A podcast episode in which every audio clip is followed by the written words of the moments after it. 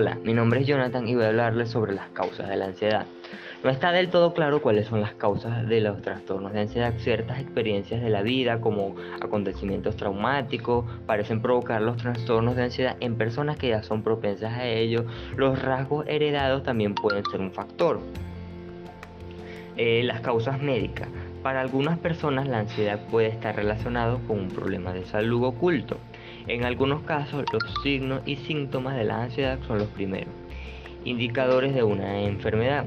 Si el médico sospecha de que la ansiedad que tienes puede tener una causa médica, quizás te indique análisis para buscar los signos del problema.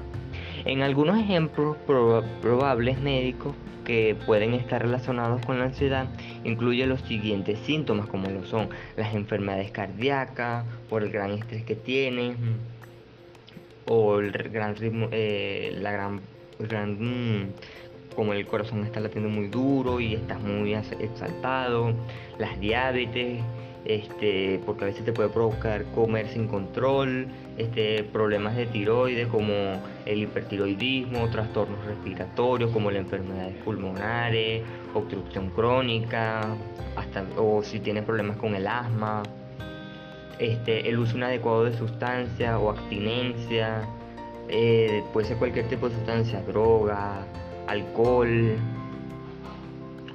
Es más, los drogadictos cuando no, ingieren droga, no consumen droga, suelen poner una suelen ponerse como locos o la abstinencia a algo, hay muchos tipos de como hay muchos tipos de adicciones, también puede ser la la adicción al sexo, al teléfono, muchas cosas que provocan estos trastornos de ansiedad. Eh, el dolor crónico o síndrome de intestino irritable, tumores poco frecuentes que producen hormonas de reacción de lucha o huir. Este, en ocasiones la ansiedad puede ser un efecto secundario de algunos medicamentos. Hay medicamentos que, provocan esto, pues hay medicamentos que también tú lo puedes ingerir y, son adictivos y cuando ya no los consumes eh, te vuelves adicto y te dan ataques de ansiedad porque los necesitas, porque te volviste dependiente a ellos.